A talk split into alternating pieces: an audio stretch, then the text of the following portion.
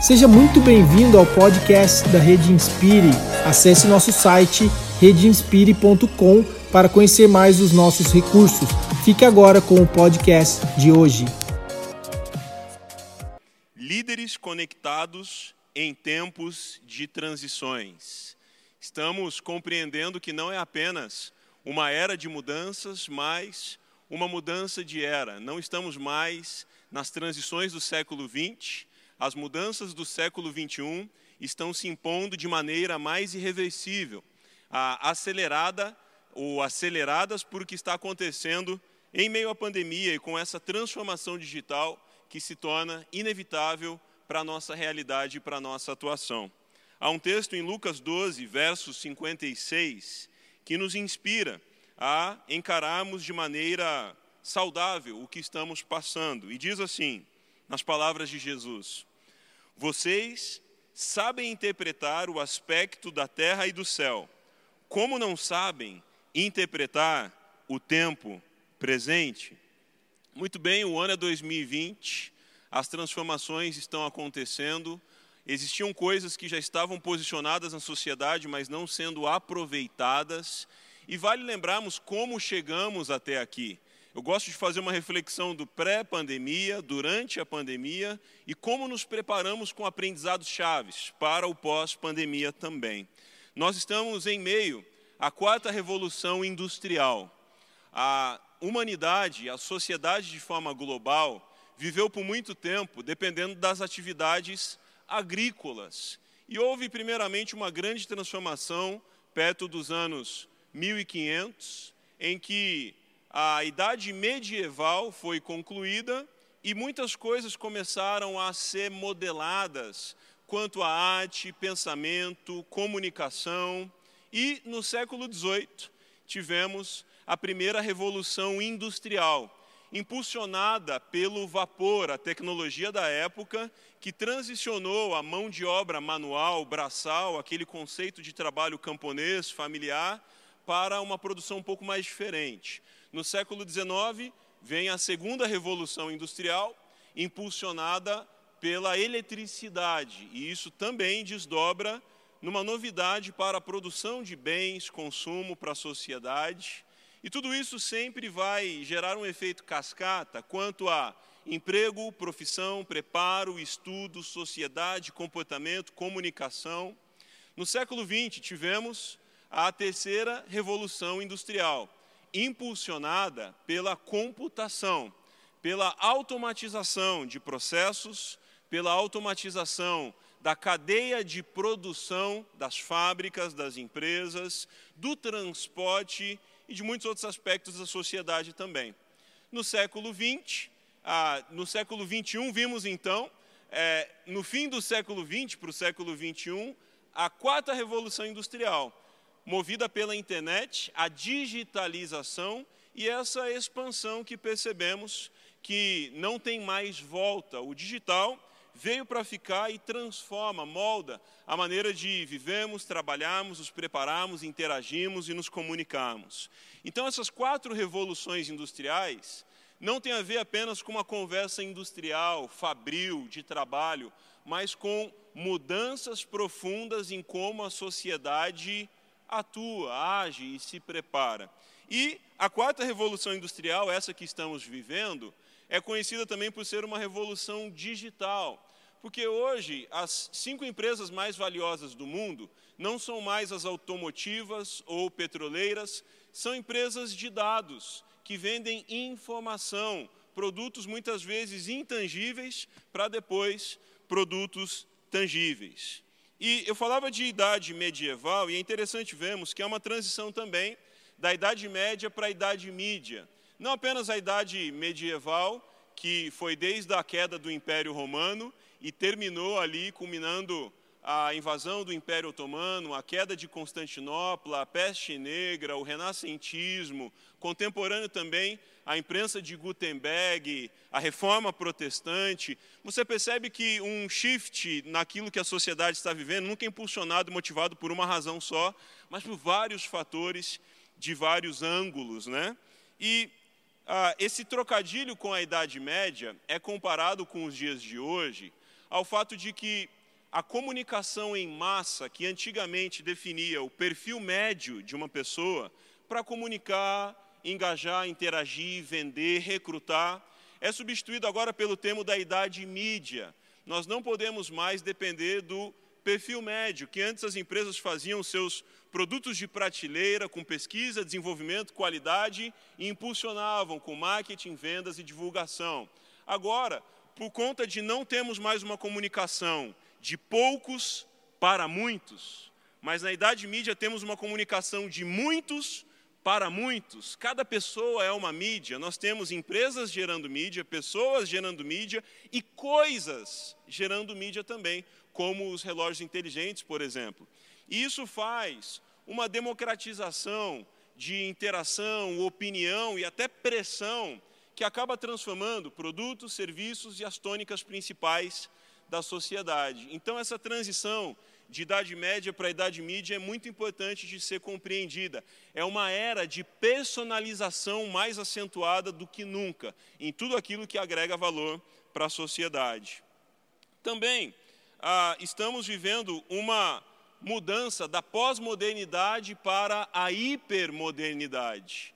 A pós-modernidade, se olharmos uma linha lógica, idade medieval, idade moderna, pós-moderna ou contemporânea, e agora essa idade hipermoderna, que é impulsionada pelo excesso do indivíduo e pela frustração com a liberdade de escolhas. E isso é um conceito que nos permite entender um pouco melhor como o pensamento geral, não uma determinação sobre as pessoas, mas como poderemos ter uma abordagem que compreende o jeito que as pessoas se comportam e como isso está mudando.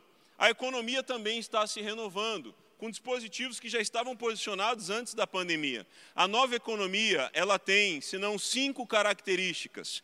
Ela é uma economia digital, compartilhada, criativa, uma economia de atenção, a atenção é um dos ativos mais caros no século 21, e é uma economia consciente, com ramificações de low sumerism, slow food, slow life, o contexto de do it yourself, faça você mesmo, as pessoas estão voltando a consertar as coisas que quebram. Isso é um pouco diferente do boom do século XX. Ah, e também eu gostaria de compartilhar com você um outro pilar que gera transições importantes para os dias de hoje.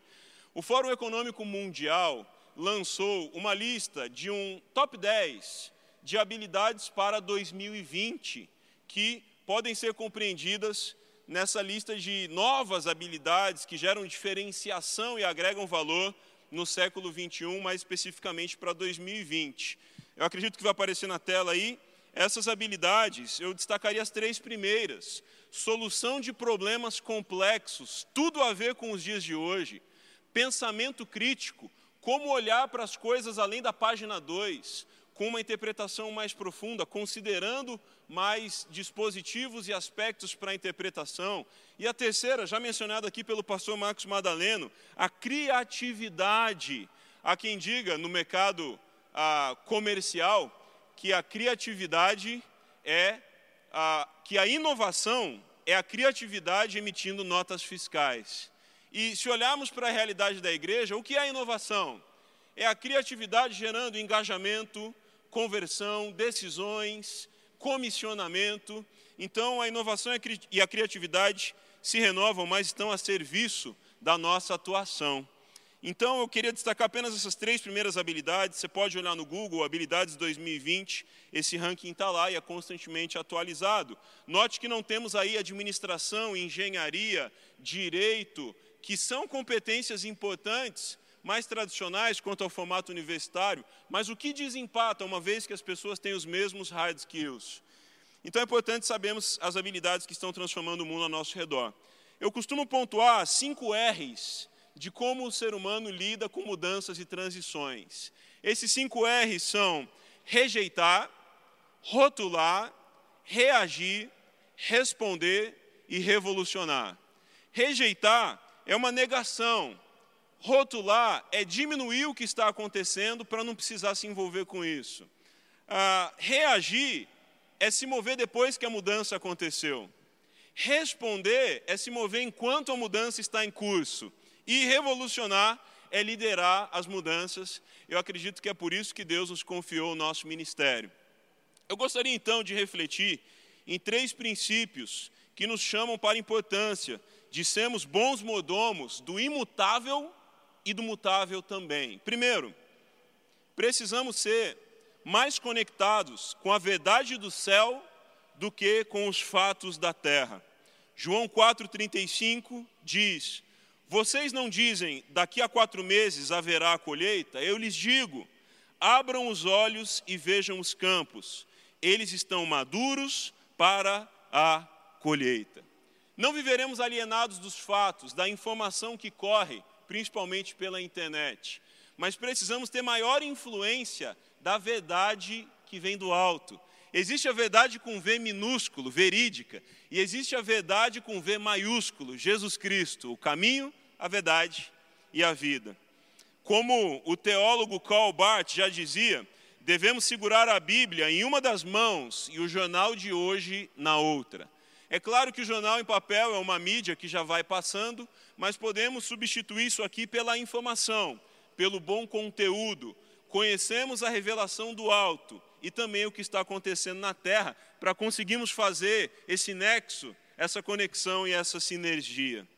Também, falando dos fatos da terra, vivemos aqui esse limiar entre abundância de conteúdo e excesso de informação. A pastora Leila colocava aqui uma das principais características do sofrimento humano no século 21, sendo a ansiedade, que também pode ser impulsionada e acelerada pelo excesso de informação. E precisamos ser bons gestores da informação em excesso, do conteúdo em excesso, fazendo curadoria daquilo que é para a gente e não é para a gente. Aquilo que é para agora e não é para agora. Não é só sobre a informação tóxica que a gente sabe filtrar, mas o excesso de informação também pode gerar intoxicação ou até mesmo uma obesidade intelectual. E em tempos de informação abundante, precisamos tomar cuidado com isso. Segundo, precisamos viver mais conectados com as tendências transformadoras do que com os modismos passageiros. Há um contexto na pesquisa de tendências muito interessante que afirma três pilares. Modismo, algo que vem e vai, muda pouco na sociedade e pode ser aproveitado rapidamente. Tendência, algo que vem de maneira mais duradoura e aponta para o futuro. E mega tendência ou macro tendência, algo que mostra como será o novo normal. Nossas igrejas voltarão para o presencial ah, daqui a pouco, que Deus possa abreviar isso para o mais rápido possível. Mas, embora a gente volte para o presencial, a gente não volta para o normal. Nossa missão agora é recheada do presencial e do digital, e essa transição está altamente acelerada. Mateus 24, 35 diz: O céu e a terra passarão, mas as minhas palavras jamais passarão. Interessante que a gente enfatize e protege o fato de que a palavra de Deus não passará, e isso é importantíssimo. Mas é interessante lembrarmos que Jesus colocou que todas as outras coisas passarão. Com que velocidade? Com que profundidade? Com que proveito? Isso faz parte da nossa interpretação também. Ao passo que priorizamos a palavra imutável, precisamos surfar o que é mutável. Pastor Rick Warren diz que nós não produzimos as ondas, mas surfamos as ondas que estão acontecendo ao nosso redor. Então, é importante compreendermos a diferença de modismo, tendência e mega tendência, para nos engajarmos e mobilizarmos a partir desse entendimento. Também, nessa transformação com grandes tendências, percebemos a diferença da cultura de resultados e a cultura de aprendizados. O pastor Marcos Madaleno colocava aqui a importância de começarmos com o melhor que temos, mas não continuarmos desse mesmo jeito. E isso vem muito da realidade de prototipação, que está colocando produtos, serviços, soluções dentro da nossa carteira, do nosso aplicativo, das nossas casas. Existem soluções que chegaram primeiro, mas não permaneceram, porque pensaram em resultado, mas não em aprendizado. O Google, a plataforma de pesquisa que a gente usa todo dia, não foi o primeiro mecanismo de pesquisa da internet, foi o décimo terceiro. Ele não foi o primeiro a chegar, mas ele foi o primeiro a se reinventar. Por isso, o pioneirismo dá espaço à reinvenção. Não é sobre chegar primeiro, é sobre se reinventar e saber alterar o percurso. Hoje, empresas, marcas, produtos, serviços não competem meramente com a concorrência, mas competem com a tecnologia acelerada e com a mudança de comportamento constante. Antes fosse só com a concorrência, mas é com outras coisas que estão plugadas nesse ambiente de incertezas e de rápidas transformações, mas que geram muitas oportunidades também. O autor Seth Godin diz que small is the new big, o pequeno é o novo grande. Porque quem conseguir ser pequeno, mais ágil, relevante, útil e assertivo, pode chegar mais longe e ser mais assertivo. O Sebrae emitiu uma informação dizendo que, em meio à pandemia, cerca de 600 mil empresas fecharam. E uma outra pesquisa diz que 4 em 10 startups aguentarão mais três meses do jeito que a economia está. Pode parecer uma má notícia, mas olha a diferença. Com o início da crise, 600 mil empresas, talvez mais tradicionais, parem no caminho. Em meio à pandemia e à crise, as startups ainda aguentam mais, 4 em 10 ainda aguentam mais três meses, 6 em 10 podem aguentar ainda mais. Então, o conceito startup não é apenas uma metodologia, o tamanho de uma empresa, um momento, é uma abordagem, uma mentalidade. E é interessante ver que existe um livro chamado A Nação Startup. Sabe sobre quem eles estão falando? Sobre Israel, conhecida como a nação startup. Então, esse conceito de gestão enxuta, ser pequeno, mas fazer um impacto grande, é muito uma tendência do século 21, da quarta revolução industrial e dessa nova economia, desse novo normal. Terceiro e último, precisamos viver mais conectados com o transformar do que com o conformar. Romanos 12, 2, claro, e não vivam conforme os padrões deste mundo, mas deixem que Deus os transforme pela renovação da mente, para que possam experimentar qual é a boa, agradável e perfeita vontade de Deus. O imperativo de Deus para nós é não conformar, mas transformar. Não adianta parar um sem começar o outro. E é legal olharmos também que no século XX, quem protegia o padrão tinha êxito. Isso é conhecido como o Fordismo, porque Henry Ford apresentou novos carros que mantinham o padrão de qualidade e produziam em massa. E o autor Walter Longo diz que hoje as empresas, produtos, serviços, marcas, não são punidos apenas por fazerem a coisa errada, mas por fazerem a coisa certa, por tempo demais, do mesmo jeito. Então, como o matemático alemão Klaus Miller já disse anteriormente, qual é a melhor época para se fazer mudanças? Antes que necessário. Quando ele foi perguntado, quando é necessário fazer mudanças? Antes que necessário, sai muito mais barato. Então, no século XX, quem protegia o padrão avançava. No século XXI, quem só proteger o padrão pode afundar. É necessário reinventar o padrão e antecipar com reinvenção. Também, tudo isso não é sobre tecnologia, é sobre pessoas. Antes do digital, vem as digitais. É um papo sobre a ótica, muito mais do que fibra ótica. Por isso, tem tudo a ver com o ser humano no centro da equação e como, como conseguimos interagir, engajar, mobilizar, enviar. A transformação digital está acontecendo, mas é importante compreendermos essa transformação cultural e essa diversidade geracional com gerações de silenciosos, a geração Z e alfa, que estão emergindo em meio ao cenário de muitas mudanças. Se a Primeira e a Segunda Guerra determinaram muitas coisas do estudo de comportamento das gerações builders e boomers, não há dúvida que essa pandemia também configurará características comportamentais da geração Y, Z e da geração alfa também. Como conclusão, eu gostaria de ler o que está em Gênesis 8, 4. Eu gosto de refletir lembrando disso, em como Deus levou Noé e sua família a uma transição bem-sucedida que estava acontecendo na terra. O texto diz: E no 17 dia do sétimo mês, a arca pousou nas montanhas de Ararat. Noé e sua família, antes da crise, estavam no plano terreno. depois da crise do dilúvio, foram encontrados no topo das montanhas de Ararat, porque com Deus é possível, depois da crise, estar num patamar mais alto do que estávamos anteriormente. E Ararat em hebraico significa maldição invertida. Aquele que veio para nos destruir, aquilo que veio para nos destruir, pode ser contornado para o bem que Deus quer fazer através de nós e saímos vitoriosos dessa realidade. Para concluir, eu gostaria de refletir que somente pessoas de visão encaram bem mudanças e transição. Vamos juntos construir um novo, novo normal, melhor, melhorado para a sociedade, para as nossas igrejas e para a expansão do reino. Deus abençoe, obrigado. Fantástico, obrigado, Felipe. Segura aí que tem umas perguntas para a gente. Você pode interagir rapidinho aí no nosso canal também.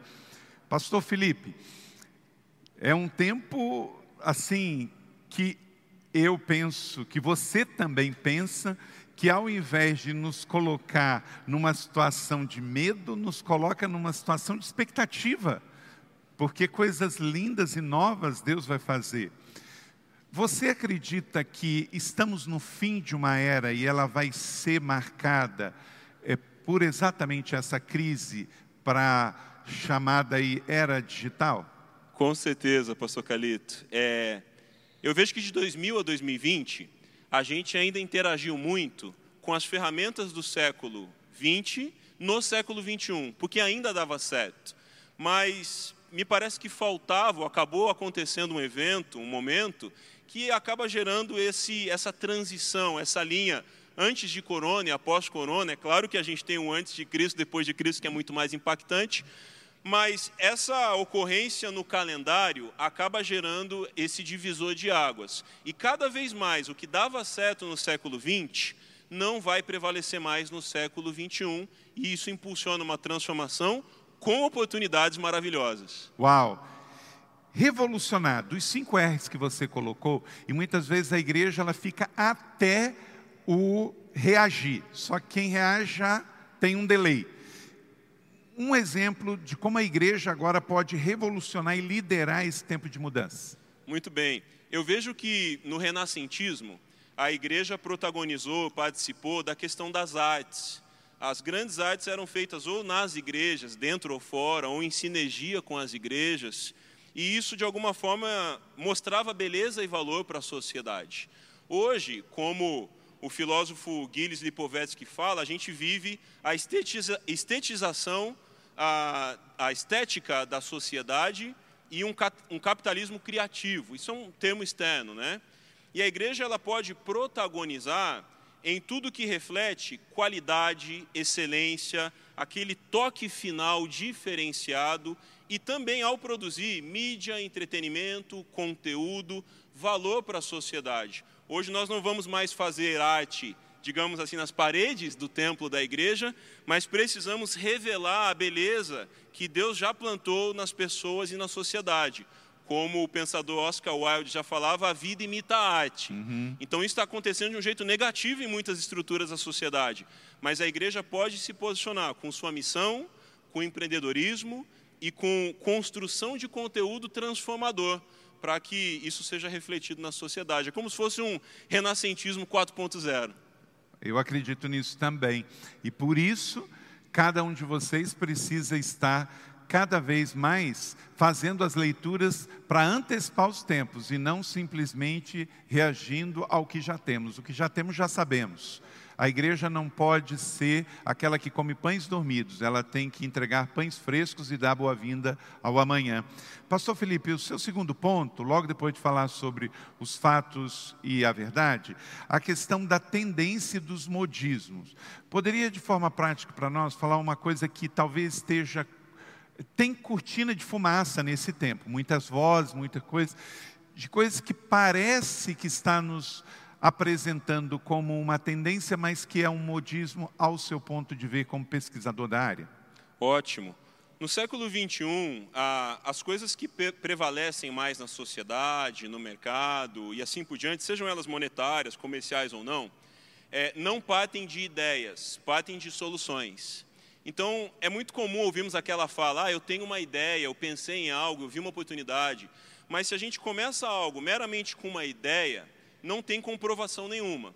Mas tudo que começa a partir de uma dor real da sociedade, amparado por dados nessa realidade de algoritmo e de gestão do comportamento da informação digital, e começarmos com soluções reais, a gente vai passar bem pela armadilha dos modismos. Porque se começarmos por ideias, mais mobilizado pelo emissor do que pelo receptor, uhum. os modismos vão tragar e acabar levando a investimentos e perda de tempo em coisas que não vão prevalecer. Então eu diria, sempre comece com soluções reais, testadas, com dores reais e aquilo que era pequeno com aprendizado pode ser escalado e investido para alcançar muito mais pessoas. Ok. E para concluir aqui, no seu terceiro ponto, você fala sobre mais uh, conectados no sentido de transformação do que de conformação, que é totalmente o que Paulo diz lá em Romanos 12: não vos conformeis, mas transformai-vos. Você pastoreia uma cidade que é a maior cidade abaixo da linha do Equador, São Paulo. Tudo que se fala de conexão, São Paulo acontece primeiro. Como que você já está percebendo a reação de São Paulo? São Paulo tem duas características. Por ela ser a maior, também está sendo a mais afetada pela crise do Covid-19. O que, que você já está vendo de transformação da sociedade em São Paulo? Ótimo.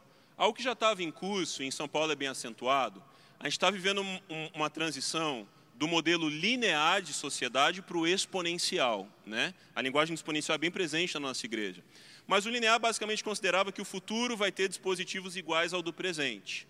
O exponencial considera que no futuro a gente vai ter alavancas que ainda não existem no presente, por meio da tecnologia, da comunicação, das facilidades. Então, São Paulo, por ser uma cidade de alta demanda, alta rotatividade, alto turnover, acaba precisando saber lidar com o exponencial e com a escala, mas sempre testado no laboratório e no pequeno. Tanto que a abordagem da nossa igreja na Grande São Paulo é de ter igrejas menores, uhum. mas que alcançam em mais realidades. Né? Então, eu vejo que em São Paulo, ah, mais do que nunca, o aprendizado de que para alcançarmos exponencialmente, precisamos estudar e interpretar no nível do pequeno. Não ter medo de começar pequeno, interpretar e testar no pequeno e depois escalar. Essa escala antigamente estava nas metrópoles, nos grandes países como Índia e China, mas com a realidade digital, com mais de 4 bilhões de pessoas na internet, a gente vê que tudo aquilo que é testado, não só no presencial, mas no digital, pode ir para uma escala além daquilo que a gente imaginava. Por exemplo, de toda a internet, cerca de 2% do conteúdo é em português, 52% é em inglês, 90% é vídeo. Então, com quem a gente mais quer falar? Uhum. Será que não vale a pena a gente ir por esses indicadores? Então, eu vejo que na cidade de São Paulo o aprendizado está sendo: se quisermos ser grandes, não precisamos olhar apenas para São Paulo, isso passou. Precisamos olhar para o digital, porque o digital é maior do que qualquer cidade, qualquer sociedade. Uau, e como você falou, antes do digital, Vem as Vem digitais. as digitais. É isso aí. Você acabou de ouvir o podcast da Rede Inspire.